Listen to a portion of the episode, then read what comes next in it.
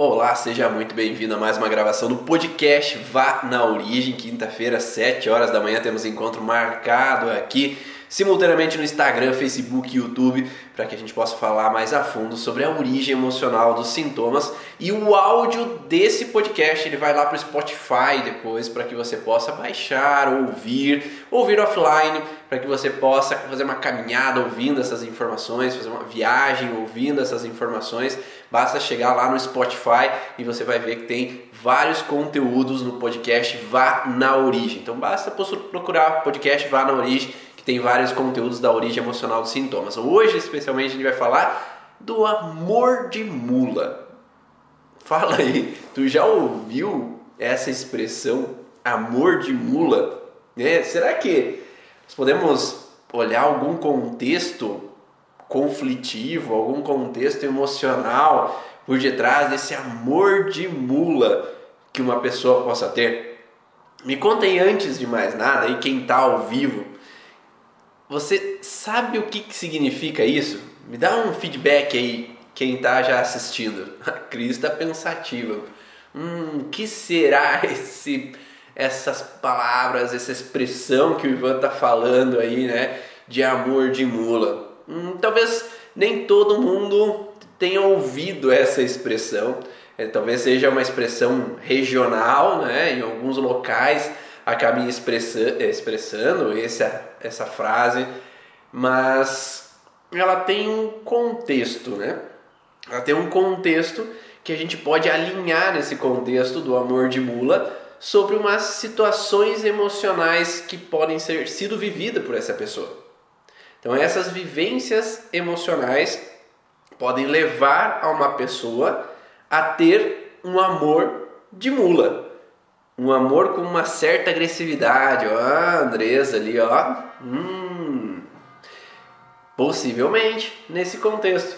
Algumas, fui procurar até na internet se tinha algumas expressões e explicações, é bem raso né, essa explicação, talvez seja mais cultural mesmo, mas uma das explicações é um amor que leva a uma agressividade até a morte. É, é como se tivesse até um filme, né? parece que tem um curta que mostra esse contexto de um amor que leva à morte. Mas não é necessariamente esse o contexto aqui da live de hoje, não é um amor que leva até a morte, mas é um amor de mula. Vamos entender um pouquinho o que, que é essa mula antes de mais nada, né?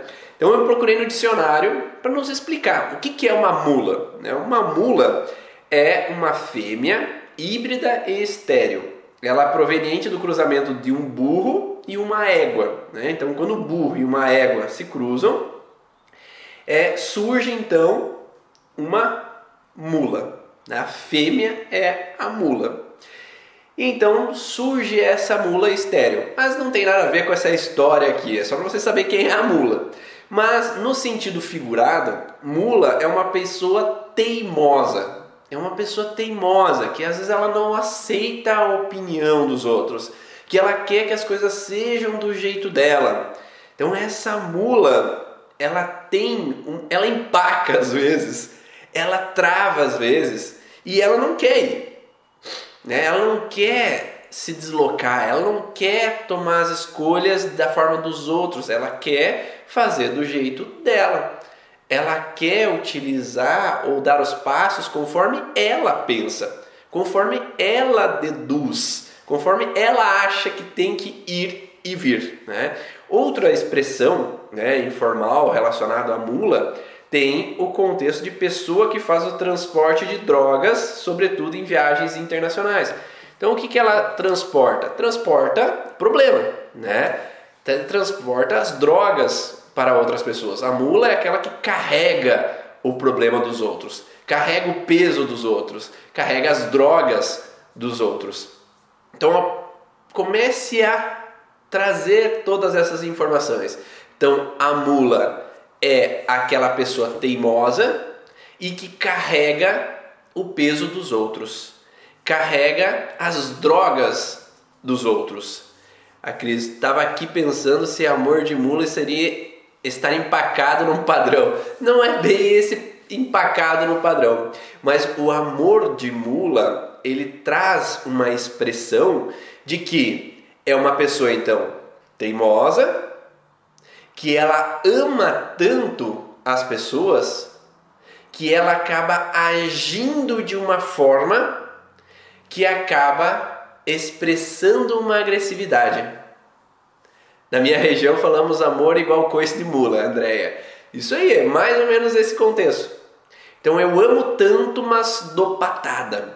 Eu amo tanto, mas só no coice para as outras pessoas. Alguém aqui conhece alguma pessoa assim que ama, mas só na patada, ama, mas dá coice à torta e direita, quando viu já brigou, quando viu já reclamou, tá sempre brigando, mas com grande amor. Ela briga porque ama. Ela briga porque gosta muito das pessoas. Ela briga porque ela quer que todo mundo esteja bem. Já estou pensando nos acontecimentos no corpo dessa mula.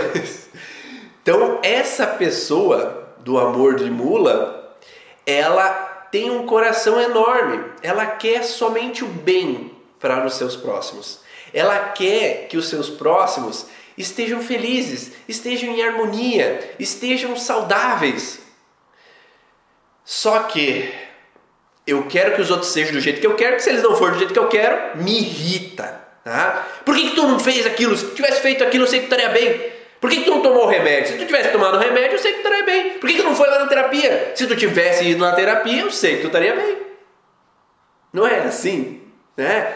Então eu dou patada, mas com a intenção de que se eles fizessem as coisas do jeito que eu falei, eu não me sobrecarregaria resolvendo o problema dos outros, querendo carregar o peso de todo mundo né? De novo, a mula carregando as drogas dos outros, querendo resolver o pepino dos outros, querendo resolver o problema dos outros, querendo me, me cobrando para ser responsável em dar conta das coisas dos outros. Geralmente, essa mula que carrega o peso de toda a família, o que carrega o peso de todas as pessoas, ou até dos pacientes, né? Acaba se sobrecarregando em função de deixar todo mundo bem. Só que quando as coisas não saem no seu cronograma, pá, aí ela fica uma mula na patada. Então dá patada para um lado, dá patada para o outro. Na profissão a coisa fugiu do cronograma e essa pessoa vai lhe dar patada com o funcionário, dá patada quando chega em casa com a esposa ou com o esposo. Então é, essa pessoa se irrita quando as coisas não saem no seu cronograma, mas a intenção lá no fundo, a intenção principal dessa pessoa é que tudo esteja bem para todo mundo ficar bem. Ela não pensa nela. Ela carrega as drogas dos outros, ela carrega o peso das outras pessoas como se ela quisesse resolver todos os problemas para que não falte dinheiro para os outros, que não falte comida para os outros, que não falte saúde, saúde para os outros, que todo mundo esteja feliz. Mas se faltar para mim não tem problema. Se faltar para mim, se eu deixar de ir fazer uma caminhada, ir à academia, deixar de fazer coisas para mim, não tem problema. Mas eu quero que todo mundo esteja bem. Né? E muitas vezes, ah, eu acho que sou uma mula. o pessoal já está se identificando aí, né? Então, muitas vezes, esses coices estão relacionados a essa dependência dos outros estar bem. Muito bem, Cris.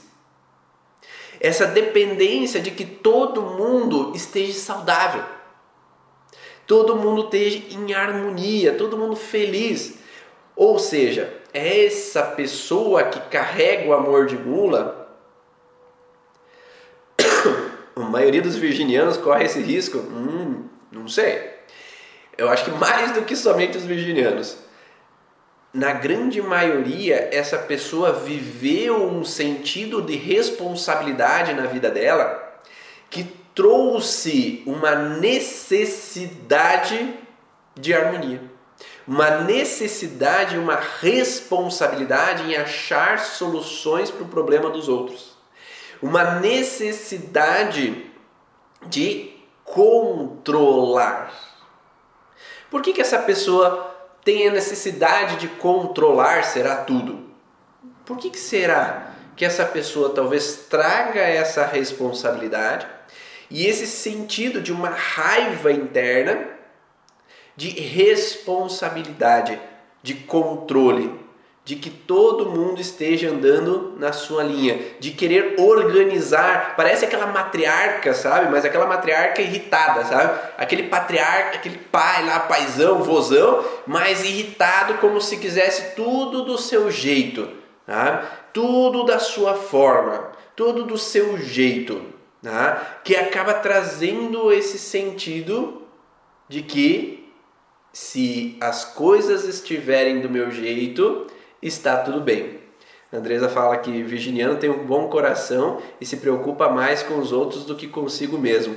Eu sou virginiana, mas claro que nem todos tratam assim os seus amores. É, e na verdade eu conheço librianos, eu conheço capricornianos que são assim, eu conheço né, escorpian, escorpioninos que são assim, eu conheço le, leoninos que são assim, então não é um padrão de um signo, é um padrão conflitivo. É uma vivência conflitiva que aconteceu em um determinado momento que trouxe essa necessidade. E essa necessidade ela está diretamente relacionada a, na grande maioria, pelo menos, de uma criança na infância que não via os seus pais no controle da situação. Não via os seus pais como assumindo um papel de harmonizadores, de resolver os problemas, de ao invés de organizarem e resolverem, eles sentiam que aqueles que deveriam ser responsáveis estavam mais causando problema do que resolvendo. E aí era frustrante e era frustrante ver os pais brigando, era frustrante ver as pessoas sofrendo e ninguém podendo fazer nada por aquilo, ou vendo a mãe definhando com uma doença e não poder fazer nada por aquilo. Tá? Então vinha uma sensação de que aquela menina na infância que sentia culpada de não conseguir cuidar dos seus irmãos mais novos, ou brigavam com ela porque ela não estava fazendo direito esse cuidado. Aquele menino que às vezes era punido por às vezes falar, gritar, bagunçar e fazer a mãe ficar triste. Aquele menino, aquela menina que nasce um outro irmão e que era tranquilo até ele chegar e podia fazer bagunça, podia gritar, podia bagunçar. E aí quando chega um outro irmão, ela é a culpada por acordar a irmã. Era culpada por a irmã estar tá chorando demais.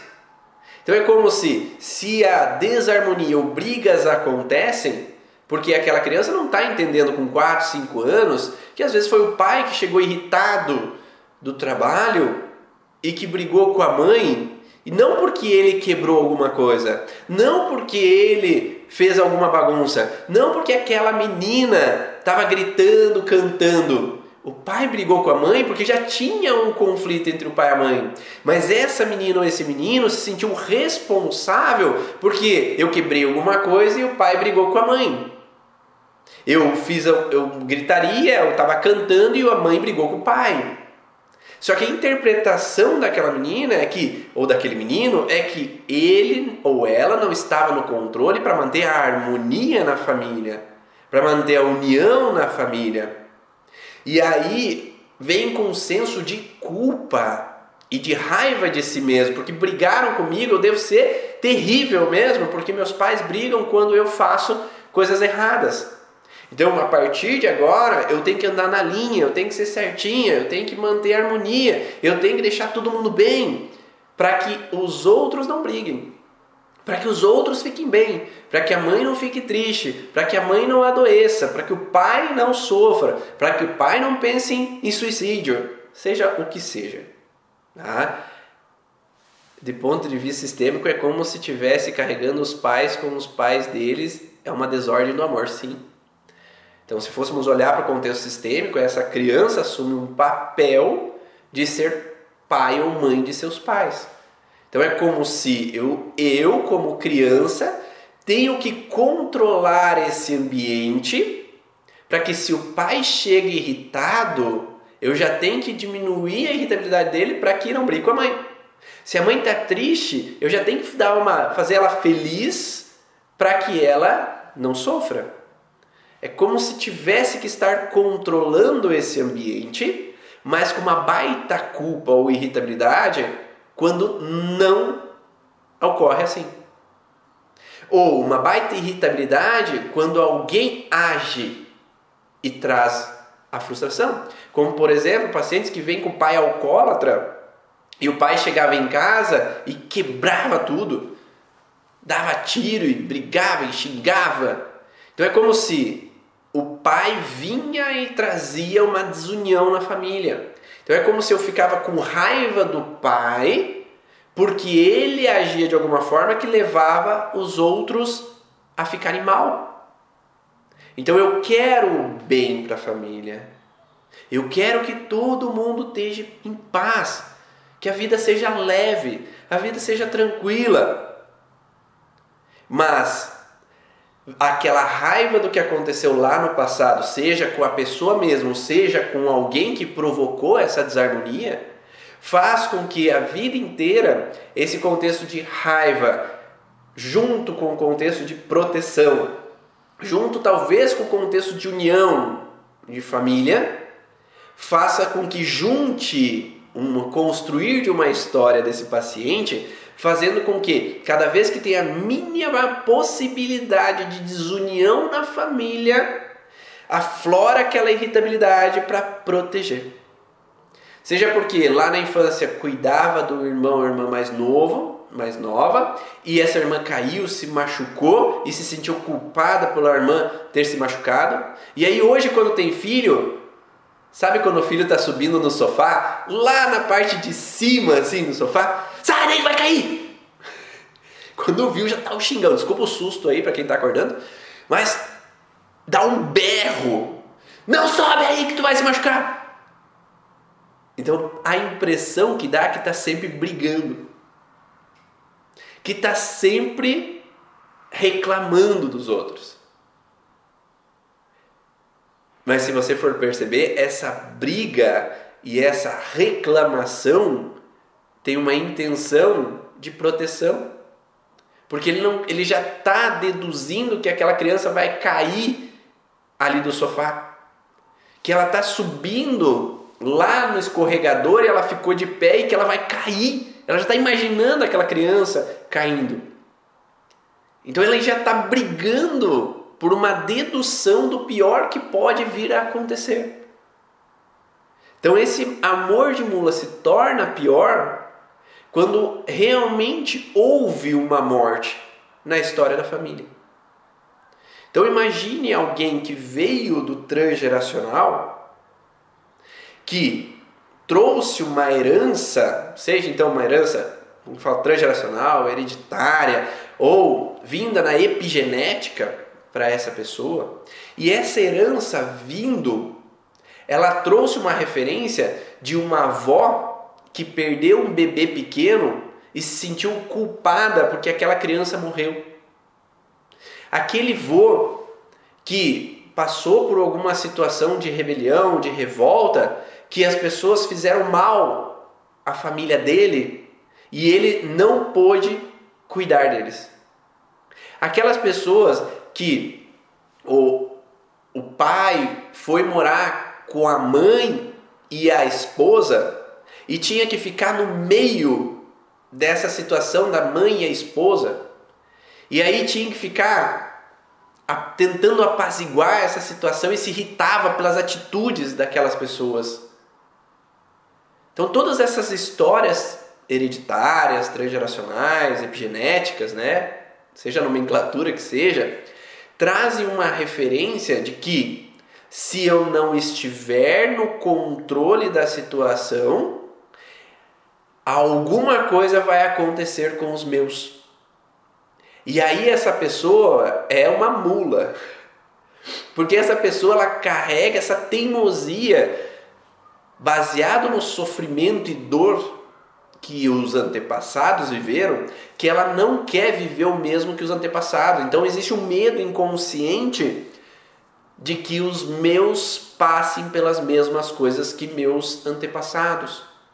Então eu tenho que tomar um controle para que as filhas não encontrem parceiros inadequados que vão sofrer, que elas vão sofrer, que os filhos para essa mulher não encontrem mulheres inadequadas que vão fazer ele sofrer, que as pessoas da minha família estejam sempre 100% para que ninguém sofra.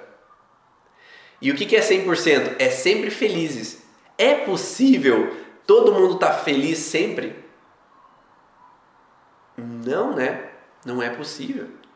Então, essa pessoa que tem esse amor de mula vai tender a carregar um peso de várias pessoas.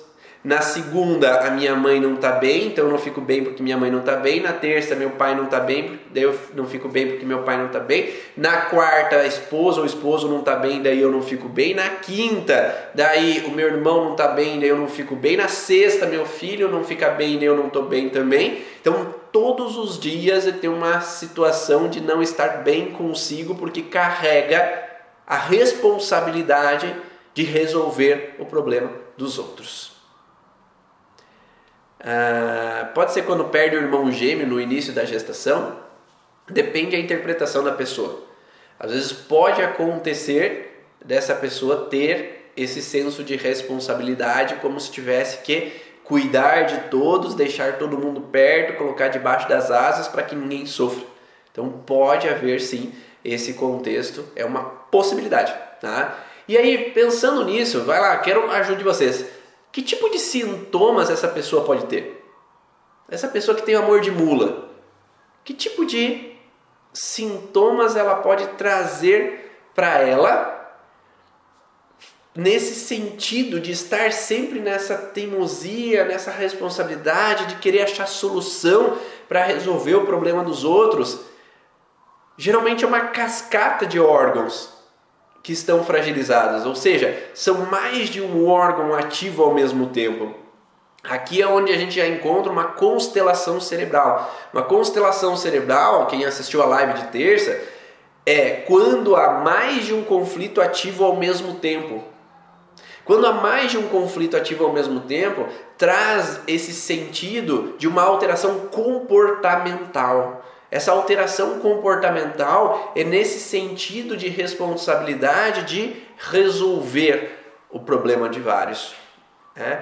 A Manuela coloca o diabetes, sim. Às vezes existem crianças diabéticas que elas têm essa sensação de que elas são responsáveis para se opor a situações de desarmonia, desunião, como se ela tivesse que assumir e ter energia, né? ter glicose para dar conta das coisas. Como se ela tem que dar conta de resolver, solucionar e tem um senso de teimosia no diabetes também. Dores musculares pela impotência, né? quando eu não me sinto capaz de resolver, solucionar o problema dos outros, e aí eu entro nesse ativação recorrente e aí entrando nessa fibromialgia. Então sim, pode haver esse sentido também. Né? E aí, essa sobrecarga de situações de incapacidade acabam alterando a parte muscular, porque o músculo é que me torna capaz de proteger, cuidar, dar conta, resolver, ir até os meus para solucionar. Porque essa pessoa, quando está longe dos seus, também se sente impotente, porque eu não posso estar lá para resolver o problema do outro que está em outra cidade. Então vai trazendo essas alterações Dores no peito podem acontecer no sentido de medo de perder o que é meu, o medo de perder os meus. Porque lá no transgeracional, talvez o avô ficou frustrado por perder os dele e não poder fazer nada para evitar. A avó ficou frustrada por perder as posses dela e não poder fazer nada para poder evitar. Então, essa perda de território, perder o que é meu e querer estar no controle para evitar perder de novo o que é meu, pode entrar nessas dores no peito, na fibromialgia de novo. A obesidade, se a pessoa ela assume um papel de ter que dar conta, de ter que aguentar o tranco, tem que ter reservas para dar suporte a todos, talvez sim, dores de cabeça, se na área colocando, porque eu tenho que sempre achar soluções intelectuais para resolver o problema dos outros. Então a cabeça ela fica pensante.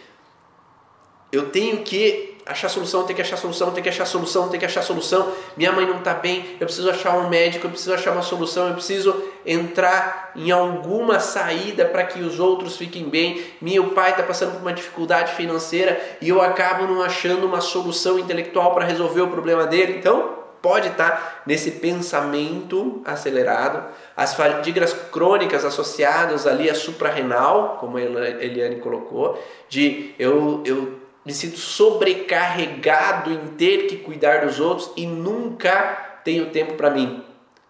Mas essa pessoa nunca tem tempo para si porque ela não se dá esse tempo.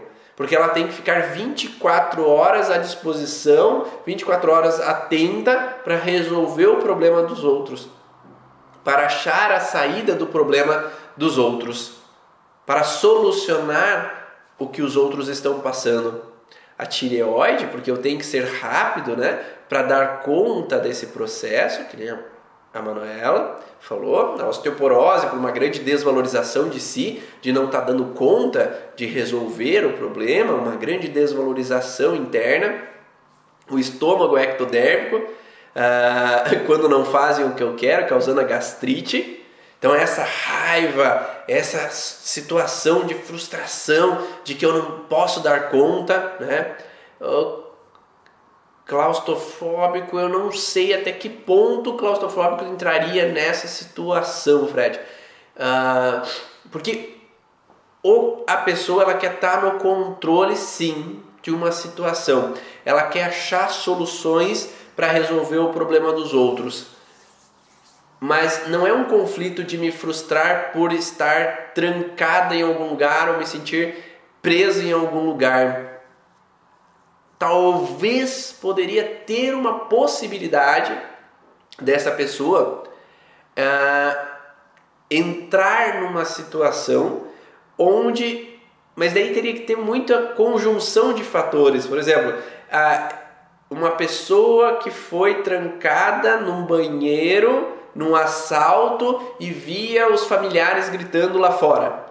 Então teria que ter uma conjunção de fatores. Então, mas a claustrofobia tem um outro contexto, né, de, de mais de me sentir preso em algum lugar, né, de me sentir trancado em algum lugar, e aí eu tenho medo de viver de novo essa sensação de estar trancado naquele lugar. Eu tenho uma tia nessa situação que desenvolveu diverticulite tão severa que hoje vive com colos, colon, colonoscopia colostomia, né? Pois perdeu grande parte do intestino. Poderia ser sim, porque a situação, lembra que eu falei que a pessoa carrega as drogas dos outros, mas ela pode carregar as M dos outros, a sujeira dos outros. O que, que é isso?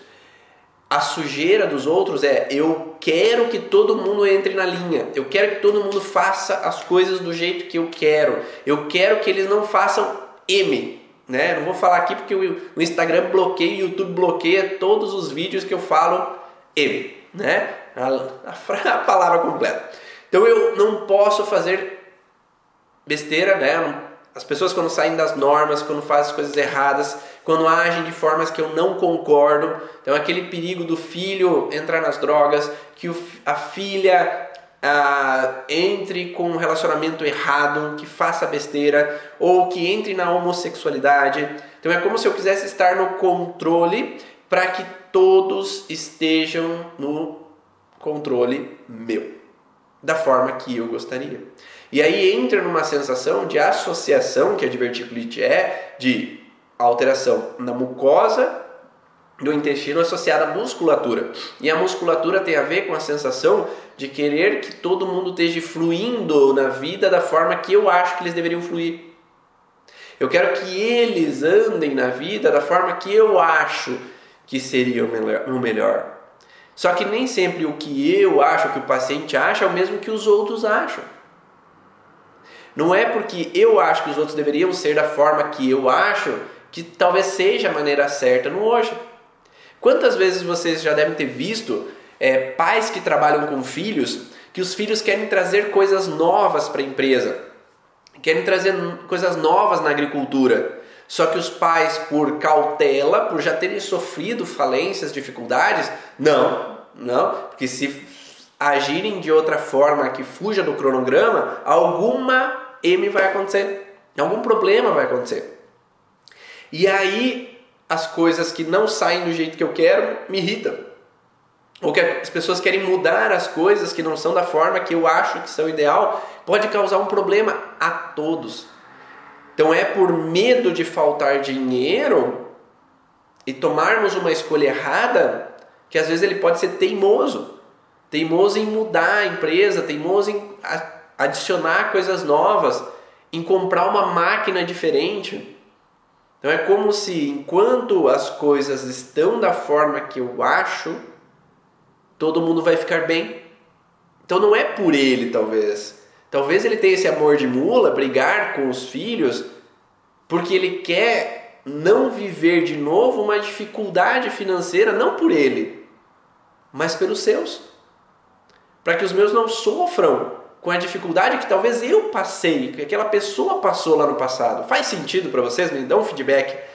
Mas essa sensação né, de eu querer que as coisas fluam da forma que eu quero e que todo mundo faça as coisas da forma que eu quero, não fazendo besteira, não fazendo algo feio, errado, fora das normas, pode entrar no intestino sim. A síndrome do pânico pode entrar nisso? Ah, pode ser que sim, quando eu tenho essa sensação de que há um perigo de que algo possa acontecer. Sabe aquela pessoa que tem a síndrome do pânico, mas que na hora que está na crise, ela tem a sensação que algo vai acontecer com os meus? Então aquela pessoa não tem medo de morrer, mas na hora que ela está com a palpitação, na hora que ela está com a falta de ar, ela tem na cabeça que algo vai acontecer com alguém. Algo vai acontecer com alguém. Alguém vai morrer. Alguém está viajando e vai sofrer um acidente. Alguém, algo vai acontecer com os meus. Então o pavor que ela tem é dos meus, dos seus, que os seus vão passar por algo. E aí cria essa angústia naquele momento, mas não é aquele momento o conflito, o conflito é anterior. Né? Esse momento que ela tem o sintoma, ela tem uma crise epileptoide. Né? Essa crise epileptoide é uma reação intensa do corpo não controlável.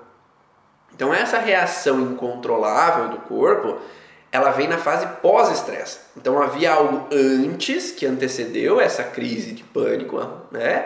Que está relacionado a esse medo de perder os meus, medo que algo aconteça, ou alguém está doente, passa por alguma situação ruim, ou alguém está passando por alguma dificuldade, eu tenho medo que algo aconteça com esses. Né? Então pode ter uma situação sim nesse sentido, né? Quando a gente fala nesse sentido, mas pontuando assim, nem todo mundo que tem fibromialgia é por causa disso, nem todo mundo que tem síndrome do pânico é por causa disso, nem todo mundo que tem fadiga crônica é por causa disso, tá?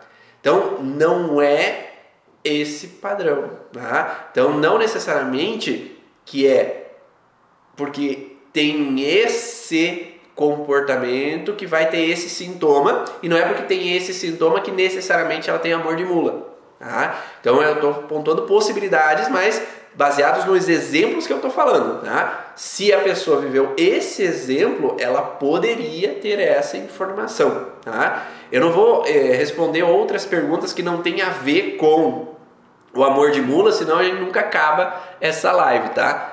Então outras coisas às vezes não têm a ver com essa, essa situação a Cris colocou insônia, assim, né? Uma pessoa que está preocupada com os dela, que as coisas não estão saindo do jeito que ela gostaria, que ela está irritada por alguma coisa não está fluindo, não está no, ela não está no controle de uma situação e ela se sente presa de mãos atadas sem poder agir da forma que ela gostaria com os dela, ela pode ter uma insônia e ela pode ter uma inquietação na cama.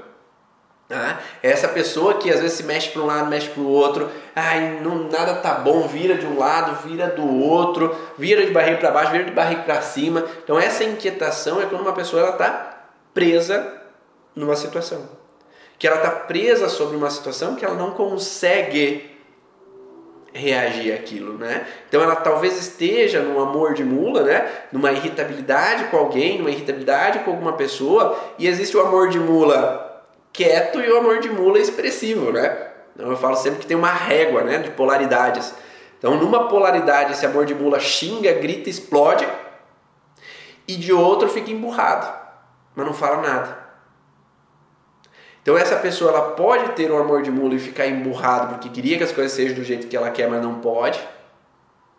Ou ela explode fazendo com que as pessoas façam do jeito que ela quer, ou querendo obrigar que as pessoas façam do jeito que ela quer. E aí quando não fazem, acaba sendo frustrante, acaba sendo incômodo, tá? acaba sendo ah, irritante aquela situação. Talvez o intestino preso nessas situações, ah, deixa eu ver, talvez preso nessas situações, não é o intestino, né? Ah, talvez por, por se sentir presa nessas situações, sim. Então a pessoa muitas vezes ela pode se sentir presa nessas situações e não poder fazer as coisas da forma com que ela gostaria. Então, é, pensando assim, a gente pode é, referir pessoas que têm sempre que ter uma rota de solução. Sabe aquela pessoa que tem que estar sempre antecipando o problema antes que aconteça? Então, ela não pode se sentir presa a uma situação que não está no controle da situação, como vocês falaram. Então, se ela se sente presa a uma situação, ela não tem uma saída. Mas é, é mais a sensação quando ela se sente encurralada a algo. Então, ela tem que ter sempre uma porta de saída uma forma de solução. Então, se esse problema acontecer, e aí vem os medos antecipativos, né? Se acontecer assim, eu vou fazer assim, se acontecer assado, eu vou fazer assado, se acontecer daquele outro jeito, eu vou fazer daquele outro jeito. Então, essa pessoa ela acaba entrando numa sensação de que ela tem que antecipar todas as possibilidades do que pode ser que vá acontecer, que se acontecer, eu sabia que isso ia acontecer, tá? Por que tu fez isso? Eu já sabia que tu ia fazer essa mancada. Mas a pessoa não sabia, ela não falou para ela, né? Então não tem como as outras pessoas serem adivinhas se eu não falo para elas que, ó, cuidado, essa tomada de decisão pode dar um erro. Talvez essa pessoa ela tenha essa antecipação porque já sofreu. E aí essa antecipação fica talvez na cabeça dessa pessoa. Ou se ela fala, avisa, ó, não vai nesse emprego, que esse emprego não vai ser uma boa, não fica nesse relacionamento porque essa pessoa não me cheira bem. E aí, quando dá o problema, eu te falei, você não me ouve, né? Eu não queria ver você sofrendo, eu não queria ver você chorando, eu não queria ver você triste. E aí eu fico pulo possesso. possesso por ver os, os seus sofrendo. Você já passou por isso? Fala aí pra mim. Fala se você já passou por uma situação assim. Ah, pressão alta, sim, Eliane, com a sensação assim de que eu tenho que ser capaz de nutrir, eu tenho que ser capaz de é, vivificar os meus, trazer vida aos meus, trazer o sangue, nutrir os meus com tudo que há de bom. Né? Então poderia trazer essa situação. A intolerância à lactose ao glúten, ele tem, sempre tem, tem que ver com essa situação de incômodo vinculado enquanto eu estava comendo glúten ou a lactose. Né? Então, uma, uma possibilidade que tem é, eu já tive, atendi adultos que quando crianças, quando nasceram, por exemplo, houve uma situação, enquanto eram amamentados, seja por o leite da mãe, seja por um leite artificial, né? Havia brigas e discussões em casa. Então vamos pensar assim: É muito frequente, tá? Com três dias de vida, vai para casa e a mãe tem a sogra para ajudar naquele momento. Ou a mãe do bebê tá com a mãe dela, só que elas não se dão bem. E aí, ali naquele momento, enquanto a criança está sendo amamentada, o clima não tá legal. Então há uma desarmonia, uma desunião, desentendimento. Por que, que não faz assim? Não tá certo. Ah, e a mãe se irritando com aquela situação. Só que aquela criança não entende essa situação. Não entende que o que a mãe tá irritada, que a mãe está incomodada, não tem a ver com ela, mas com a situação do ambiente que está sendo vivido ali.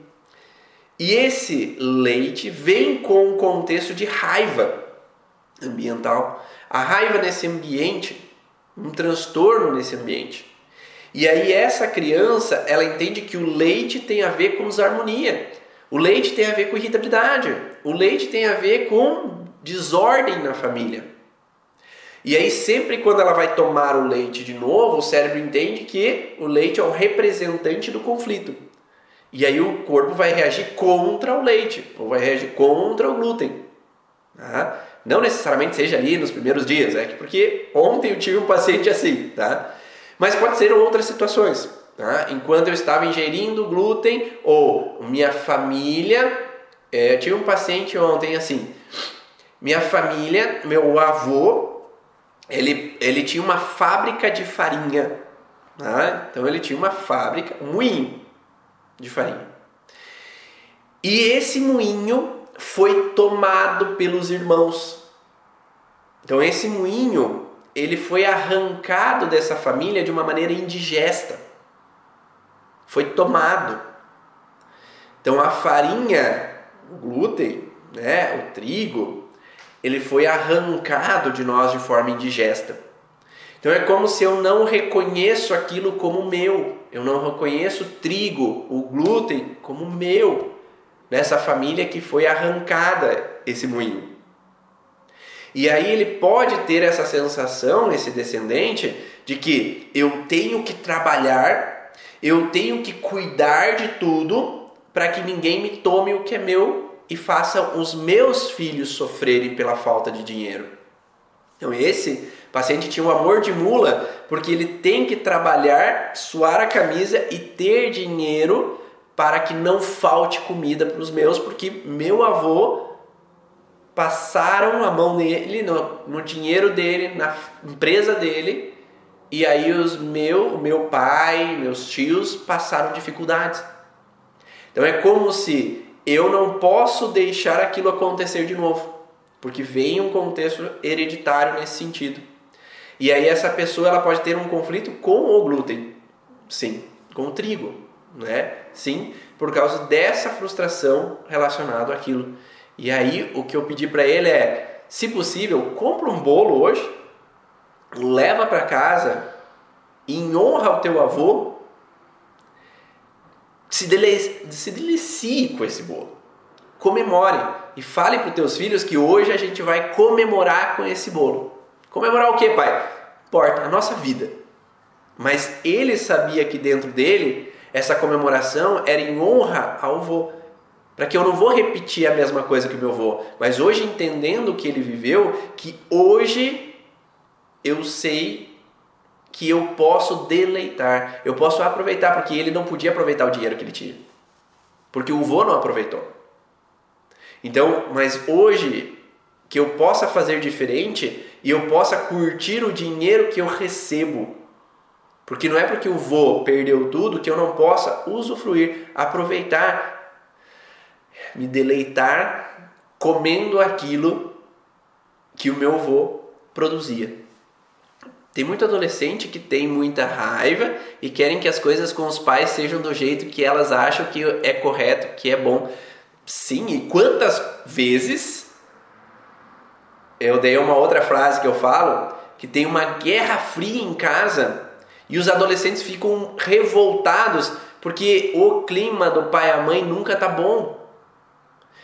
Há um, sempre um conflito, há sempre uma situação de guarda mágoa um do outro, sempre picuinhas. e que esse adolescente não suporta ficar no meio de tanta desarmonia, que é melhor ficar com fone de ouvido dentro do quarto, me trancar lá, ou ir com os amigos, do que ficar em casa, porque o clima é horrível em casa. Ou estão sempre brigando, estão sempre picuinha, está sempre um clima pesado, ao invés de ser feliz, de brincadeira, de diversão. É muito melhor ficar com meus amigos lá jogando, que eles, a gente tá brincando, a gente está se divertindo, ir lá com os amigos lá para fora de casa, talvez entrar em situações erradas, mas lá a gente se diverte, a gente está feliz, a gente conversa. Porque em casa talvez não tem diálogo. Né? Quando o ambiente de casa é melhor do que o ambiente de fora, eles não precisam sair. Não precisam se fechar no fone de ouvido. Tá tudo bem ali.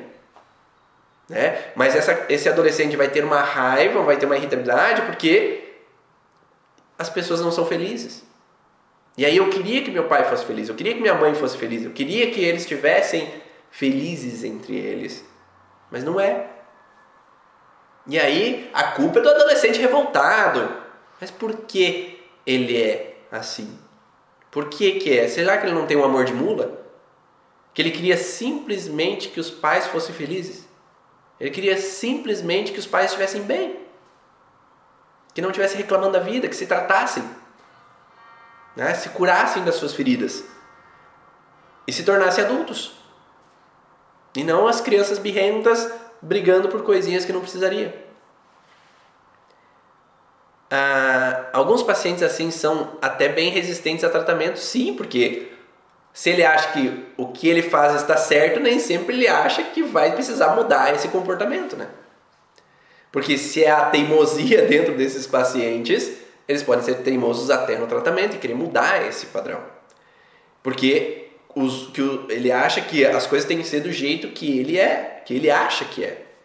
Mas a maioria dos pacientes, quando vê os seus passando por tratamentos assim e melhoram, se ele passa por tratamentos e melhoram, eu também talvez possa melhorar porque eu também não quero ver os meus mal. Porque muitas vezes essa pessoa de amor de mula, quando ele briga, depois ele se sente culpado porque brigou. E talvez aí ele queira mudar porque ele não quer se sentir culpado de ver os outros sofrendo, de ver os outros mal. Então aí essa pessoa talvez entenda que é o momento dela também mudar. E também não ter o amor de mula, também não ficar brigando com todo mundo.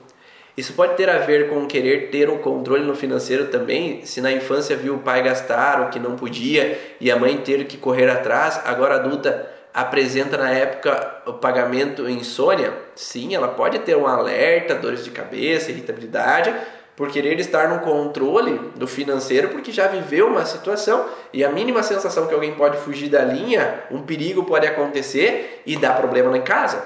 Então, pelos meus, eu posso querer que estar no controle do financeiro.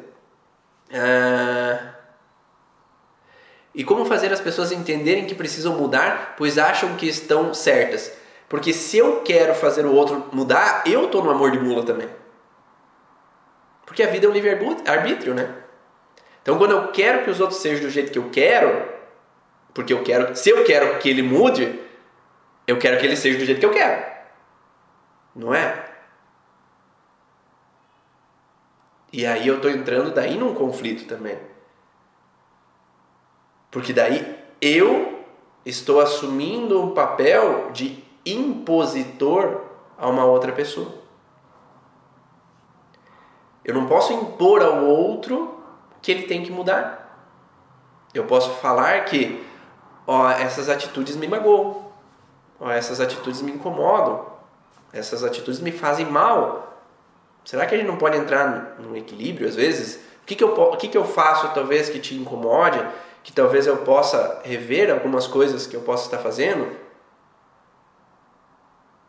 Né? Porque às vezes se a gente olha demais para o outro, talvez a gente não olhe pra gente também. Não estou falando que é o teu caso, tá?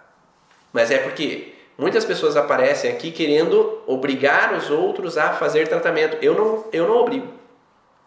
A partir do momento que chega alguém aqui que fala assim: "A ah, minha esposa me obrigou a vir aqui", ou "Minha mãe me obrigou a vir aqui". Eu explico um pouco como é que funciona o tratamento e eu falo: "Você quer fazer por você? Você quer fazer?" Ah, quero. Eu quero, eu tenho essa dor, eu tenho esse sintoma, eu tenho essa alteração e eu acho interessante mudar. Agora, se a pessoa chega aqui e fala: Não, não quero. Ok, você não é obrigado a fazer.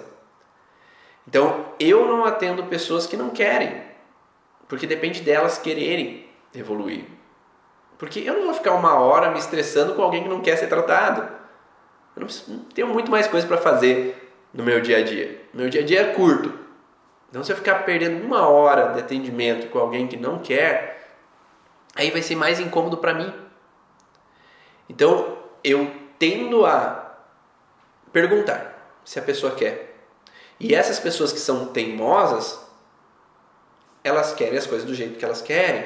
Então de nada adianta eu querer ser teimoso, né? Não é como dizem lá, porque o teimoso é aquele que briga com o teimoso.